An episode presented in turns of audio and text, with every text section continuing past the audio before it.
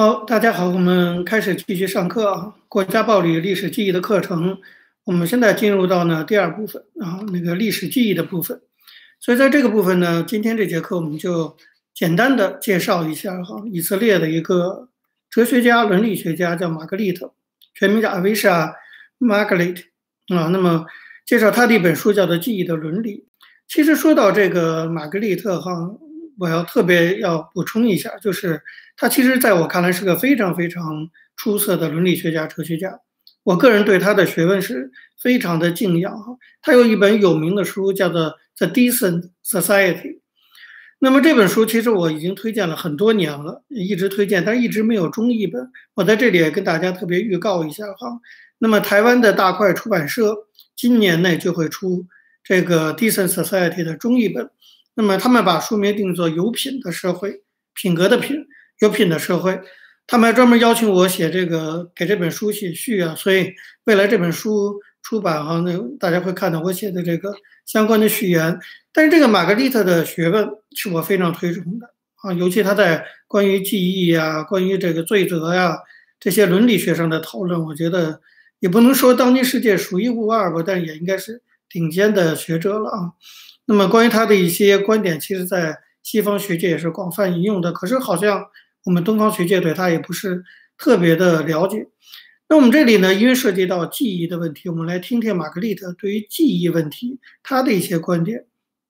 在他这本书《记忆的伦理》中啊，首先呢，他对两个很重要的概念做了一个区分，这个是我们过去不太注意的问题，那就是伦理和道德啊。大家想想看。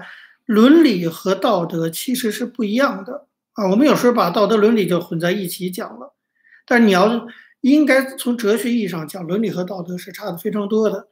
当然，大家可以想一想，伦理和道德的区别是什么啊？我提出这个问题的时候，你可以在心里默默的想一下，伦理和道德有什么区别，是吧？那什么是伦理，什么是道德？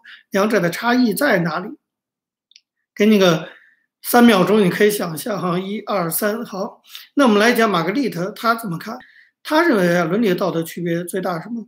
伦理他说关乎的是我们本人一个人哈，跟与我们有特别关系者的责任，比如说跟父亲、母亲、情人、爱人什么这些哈。伦理关乎的是我们跟与我们有特殊关系的人的一种责任，这是伦理。那么相对来说呢，道德。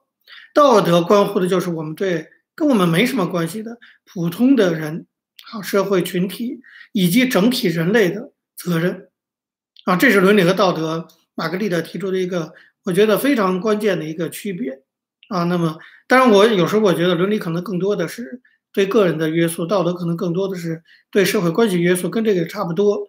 我再强调一遍，他说伦理关乎的是。我呃与对我们有特别关系者的责任，道德关乎的是我们对一般人和人类的责任。他首先呢就把这个伦理和道德做了一个区分，所以他说记忆是一种伦理，他不见得记忆是一种道德。哎，这点要记住。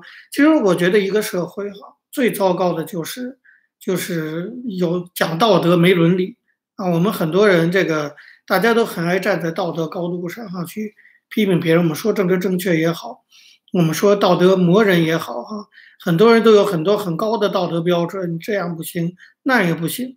但其实我们很少有人反省我们自己。换句话说，我们很重视这个社会的道德的部分，但是我们不太重视这个社会的伦理部分，因为我们往往把伦理跟道德就混为一谈了。可是伦理才是这个社会最基本的东西，而记忆和集体记忆就属于伦理。道德是个比较高的一个社会的要求，伦理是个社会的底线，做人的底线。所以，玛格丽特的意思就是说，记忆这种东西，集体记忆这种东西，它属于伦理，不属于道德，它属于社会的底线，不属于更高的这种对我们的精神情操的要求。啊，它是一个基本的东西。这是我讲玛格丽特第一点。那么第二点呢？他认为，记忆呢是一种有关伦理的责任，啊，是跟伦理有关的责任。他为什么这么讲？他说，记忆啊，其实是那种深厚的人际关系的一个关键，就是我们生活在社会中，我们与周围亲近的人啊，跟他人的这种人际关系，其中很重要的一个基础，这关系好和坏很重要的一个标准就是记忆。那么他特别提出，我觉得这就是我刚才讲第二题目，尤其对台湾的朋友可以多听一听，就是有共同记忆的群体才会有比较浓厚的关系，也才有社会伦理的存在。通常一个比较团结的国家，一个比较团结的社会，就是因为他们有共同的记忆。你比如德国，我们都知道二战纳粹犹太人，这是德国的共同记忆啊，很少有德国人说没有跟这些记忆没有关系的。德国因为有这种。不分党派、不分宗教、不分各种这样的身份背景，但共享的这种集体记忆，那德国社会就比较团结啊。那么有共同记忆的群体，才会有这个浓厚的关系。所以我觉得，在台湾存在着严重的这种蓝绿对立啊，蓝绿的这种对立，还有这种本土人、外省人的这种对立，造成某种程度的社会分裂和政治分裂啊。那么在这个问题上，其实我们如果源于玛格丽特的观点，你就知道说，台湾之所以出现这么多的认同的上的分裂，当然有种种的原因，历史原因、这个原因、那个原因、政治原因、政客挑拨等等哈，外敌的压迫。但是玛格丽特的观点值得我们思考，他提出了一个重要原因，就是台湾会有这么强烈的这种啊社会分裂、认同上的分裂，很大程度是因为台湾人没有共同的历史记忆。对不对？大家可以想想看，台湾人有没有共同历史记忆？没有，历史记忆的分歧是非常大的。外省人有有外省人的记忆，对蒋经国的看法，外省人和本省人就很不一样，对不对？外省人对于台湾有外省人的历史记忆，本省人对台湾有本省人的历史记忆，分别很大。你像白先勇的台北人写的那些记忆，那就是外省人的历史记忆；蔡康永的上海回忆，那纯属外省人的。历史记忆这些东西，台湾本省人，尤其南部的人听了根本无动于衷，他无感，因为他跟白先勇和蔡康永没办法有这种共享的这种历史记忆。同样的，台湾原住民的历史记忆，客家人也无感，对不对？那讲的那木纳鲁道什么这些，那原住民可能热血沸腾，可是客家人也好，外省人也好，他可能也无感。所以台湾很复杂，分为本省人、外省人。是吧？原住民、客家人等等，那么整个台湾社会，它没有一个不分各自的族群背景的共享的历史记忆，这是一个大问题。好，那么当然你也可以说有，但有是什么？你也可以，你也可以反驳我。但是我觉得台湾至少目前没有一个整体的共享的历史记忆，这是台湾社会内部的一个很大的问题。那那这个问题在中国有没有？在其他国家有没有？这个我们也可以去思考。啊，就中国有没有？其实相对来说，中国没有台湾这么复杂，比较中国大。那么，如果台湾未来要走向一个真正的哈这个主体的这个道路，那么外省人的记忆要被排除掉吗？本省人记忆是要变成这个主要的记忆吗？还是整合出一个新的共有的记忆？所以我觉得，根据玛格丽特的这种学说，哈，对一个社会的认同来说，如果没有一个共享的记忆的话，会影响到这个社会的健康发展。这是玛格丽特记忆的伦理书中第二个非常重要、非常实用的观点，就是我们要建立一个新国家也好，建立一个新社会也好，一定要建立起能够凝聚全社会的一个共同的集体记忆。那么，玛格丽特在记忆的伦理中，他第三点他讲，他说记忆这个东西。说这个记忆东西不是知道，而是感受。我觉得这一点非常重要。我们不是说我们知道有文化大革命，啊，我们知道有六四这件事儿，它就成为我们的记忆了。不可能，如果我们仅仅知道，我们很快就会忘记了。我自己什么高中什么学的这些全忘了，我数学啊什么这些。若光是知道，知识是很容易忘记的。什么东西不容易忘记呢？感受。如果当我们回顾过去的时候，你不仅了解，而且你理解，而且你更感同身受，它才会成为真正的记忆。这是玛格丽特讲的记忆的伦理学，对吧？这是一种记忆的伦理。当我们讲说我们要记住中国也好，台湾也好，香港也好，过去发生的事情的时候，我们不应该仅仅是知道，我们还应该去有感受。所以玛格丽特认为说，有记忆才会有真正的爱，因为爱是一个社会最美好的一部分，爱就是一种重要的感受，没有记忆就没有这种感受。那么大家也日常生活中也可以想象到，往往是有相同记忆的人就会是好朋友，对不对？为什么同班同学就会有一定的情谊？我跟别的，我同样在北大跟别的系的那个人，就算认识的情谊，也不是跟我同班同学情谊来的深，就是因为我们我跟我同班同学就有更多的相同的记忆，所以记忆不仅对社会国家很重要，啊，那么对个人的这种呃生活也是非常重要的啊。这玛格丽特讲的第三点。接下来呢，我想玛格丽特讲的有一点就是关于遗忘和宽恕这一点非常重要。但这一点我们以后呢，我们国家暴力历史记这节课以后会讲到转型正义，可能放到那里我们再更详细的去介绍。我只简单的介绍一下，就是玛格丽特他认为说，认真对待过去威权政府造成的重要伤害，要依靠宽恕，我们还是要宽恕，但是我们不能要求遗忘。当然，这是已经现在成了这个大家讲的转型正义一个耳熟能详的一个观点了哈，就是我们可以宽恕，但是我们不能遗忘。玛格丽特认为也这么认为，他认为说宽恕就是不忘记，但是他讲了一个特别我觉得精辟的一个观点，他讲的说，他说宽恕就是不忘记，但是不计较，就是我们不要忘记过去那些事，但是呢，我们也不会因为我们不忘记就天天去计较，天天去追责，天天去追究。那样就不是宽恕了。什么是宽恕？就是一不忘记，二不计较。这是玛格丽特提出的。他是从一个伦理学角度，就是我们怎么调试人与人的关系，今天跟过去的关系，他提出的这个原则就是宽恕，就是不忘记，但是不计较。他把这样的宽恕当做是人类学意义上的一种礼物。他认为这样的宽恕是一种礼物。我们知道礼物这件事啊，母亲节现在大家给母亲送礼物，礼物起什么作用？啊，有人搬家，我们也送礼物。礼物起的就是一个维系人际交往关系的作用，对不对？那么，但是前提就是说，为什么说宽恕一种礼物？就是当被宽恕者，就那些过去做过恶的人，当他被宽恕了，玛格丽特认为这就是给他们的一个礼物。这其实也是给整个社会一个礼物，让社会好更好的 move on 往前往前去走。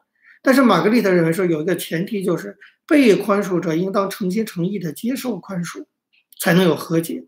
我觉得今天台湾的转型正有很大的问题，就是国民党以及国民党的这些过去的威权时代传下来的这些人，啊，他也接受宽恕，他也承认错误，但是诚心诚意吗？一旦时机，比如韩粉这一起来，你你就看到他们的那些嚣张又重新回来了。实际上，我觉得台湾的转型正义很大一个部分，就那些该被应该被宽恕的人，但是他们没有诚心诚意的愿意接受宽恕。当他们道歉的时候，他是真诚的道歉吗？马英九也道过歉，他有多大的真诚？国民党吴敦义也有向白色恐怖道歉，他有多大的真诚？我作为一个台湾历史的研究者，坦率讲，我个人是深表怀疑的。这也是这么多年台湾转型正义啊，始终没有解决蓝绿对立的一个很大的原因，就是你施害者那一方，你的诚意何在？所以马克利特讲，这个被宽恕是应该的，可是你被宽恕的人应该要。有诚心去接受这种宽恕，才会有和解啊。那么，当然他也讲到，就这些加害者要公开的悔过，你不能在心里说：“哎呦，我年轻时候做的事儿不对。”你要把它讲出来。你要不讲出来，你就没办法得到宽恕，你也不应该得到宽恕，对不对？否则你因为你要不讲出来，那受害者的这种宽恕是毫无意义的。他认为记忆，尤其是对过去自己的过错的记忆，这是他从伦理学上讲哈。对于自己做过的错事的记忆，这本身就是一种道德建设。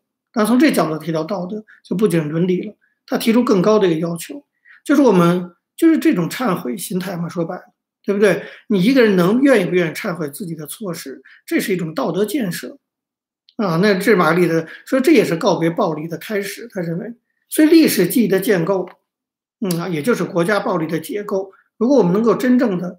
建立起好的历史记忆来，我们能够尽，我们就能够尽量的减少暴力、社会暴力以及国家暴力。这是玛格丽特在记忆的伦理中的第四个观点。第五观点呢，他讲到共同记忆和分享记忆，我觉得这也是非常重要的观点。那么，共同记忆说什么呢？共同记忆指的就是个人记忆的聚集，是吧？所有一些个人的这些记忆汇合汇合在一起，就是共同记忆。分享记忆呢？玛格丽特认为它是一种行动，共同记忆是一个静态的东西，它是一个历史文本啊，或者它是一个神话传说，或者一个历史事件。但是分享记忆，我们知道，分享就是个动词，所以分享记忆是一种行动。分享记忆就是说，我们必须在公共空间中自由的去交流，才会成为分享的记忆。把我们的记忆拿出来去讲，然后去跟大家交流。所以他认为记忆有一种公共政治的性质。他认为记忆对建立一个好的民主政体、建立一个好的公共政治是非常重要的，所以我们老讲说，我们不要有记忆啊，不要就过去式就过去了。如果你抱着这种态度的话，你就在破坏民主。因为一个健全的公共政治，一个好的民主体制，必须有记忆存在。啊，这是马格丽特讲的观点。那么他提出的有两个重要的概念，一个叫做共识记忆分工，一个叫做历史记忆分工。共识记忆分工，共就是公共的共，时间的时。共识记忆分工指的就是说，他认为一个好的社会，就是他说的 decent society 有品的社会，要做到哪一点？就是这样的社会中，群体中的每一个人和任何一个人。都有责任，这就是伦理。责任就是伦理，伦理就是责任。就每个人都有责任，努力确保记忆要被保存下来。但是并不等于说每一个人都有责任记住一切。所以保存记忆存活，要求群体的每一个成员都至少应该有一些记忆，不是说要求每个人记住所有发生的事情，对不对？你不是历史学家，但是你既然在这个社会中作为社会成员，你有一种社会伦理。就是对对你的最底线的要求，就是你应该努力的确保记忆能够被保存下来，你能够记住一些事儿，而不是说过去的事儿我什么都不管，我不想了解过去，我也不去积极的推广对过去的这种这种回忆啊等等。这样的话，你就丧失了你在这个社会中作为一个成员的伦理。这叫共识记忆分享，在同共识就是说同时间内啊，大家都在做一件事儿。哪件事儿呢？就是多多少少都做一些，就是保存记忆，这叫共识记忆分工。那么相对来说呢，历史记忆分工指的就是世代传承的意思。历史就是历史的历，时间的时。历史记忆分工指的就是说，作为记忆的群体的一员啊，那我以前一代人有什么联系？这种联系，玛格丽特认为应该有靠记忆来维系，对不对？我们八九一代已经过一，现在九零后一代。九零后一代跟八九一代有有代际之间的联系，记忆就是非常重要。否则我们靠什么联系，对不对？我们有代沟啊，岁数差那么大等等。但如果我们这个民族国家有一些共同的记忆，这个记忆可以把不同的时代联系在一起，这个叫做历史记忆分工，就是一代一代的人，我们都应该知道上一代出现的事情，对吧？那。我跟前一代人有记忆的联系，那么前一代人又跟他更前一代人记忆上有联系，如此类推，我们就可以知道整个这个民族、这个国家一代一代发生哪些事情。所以，当人有道德责任去了解历史、去分享记忆，但是玛格丽特认为说，了解历史、分享记忆，这是一种伦理，这是我们为人应该做的事情。我们不做的不是人，基本上说难听点就是这个样子。伦理就是这样子，你要破坏伦理，那你就。人跟动物的区别主要就在伦理嘛，对不对？所以你要不愿意去了解历史，不愿意去分享记忆，你几乎已经丧失了作为一个负责任的人的基本条件了，对不对？我也不用说多难听话，你就是是什么，但你不符合一个真正的一个有责任的、有伦理的人的人的条件，更不用讲作为一个公共政治中的公民，更是有义务必须去分享记忆，去了解历史。这是玛格丽特在记忆的伦理中。特别提出的观点。总之啊，作者认为说，记忆是一种伦理，啊，嗯，是一种伦理，也是一种责任，它是不能放弃而不去做的一件事情，对不对？他讲我们为什么要记忆？他说我们为什么要记忆？这不仅仅是因为我们要记住什么，还是因为记忆这件事有更深刻的社会含义。那就是说，人类以人性道德的理由记忆，就是我们为什么要记忆啊？我们因为这是我们的道德上的要求，也这是我们伦理的要求。啊，那么既由人类共同创造的这种记忆，各种的社会群体啊、国族啊、社会啊，有时候甚至整个文明，不仅在认知上可以辨辨认出人类苦难的过去，寻找苦难的根源，还会因此担负起一些重大的责任。所以，我玛格丽特就提出，当然这也是我们一贯主张的，我们一定要警惕那些袖手旁观者的冷漠。一个社会如果有太多的人，对于历史，对于现实袖手旁观，保持冷漠，这社会就完了，这社会就根本不可能是个 decent society。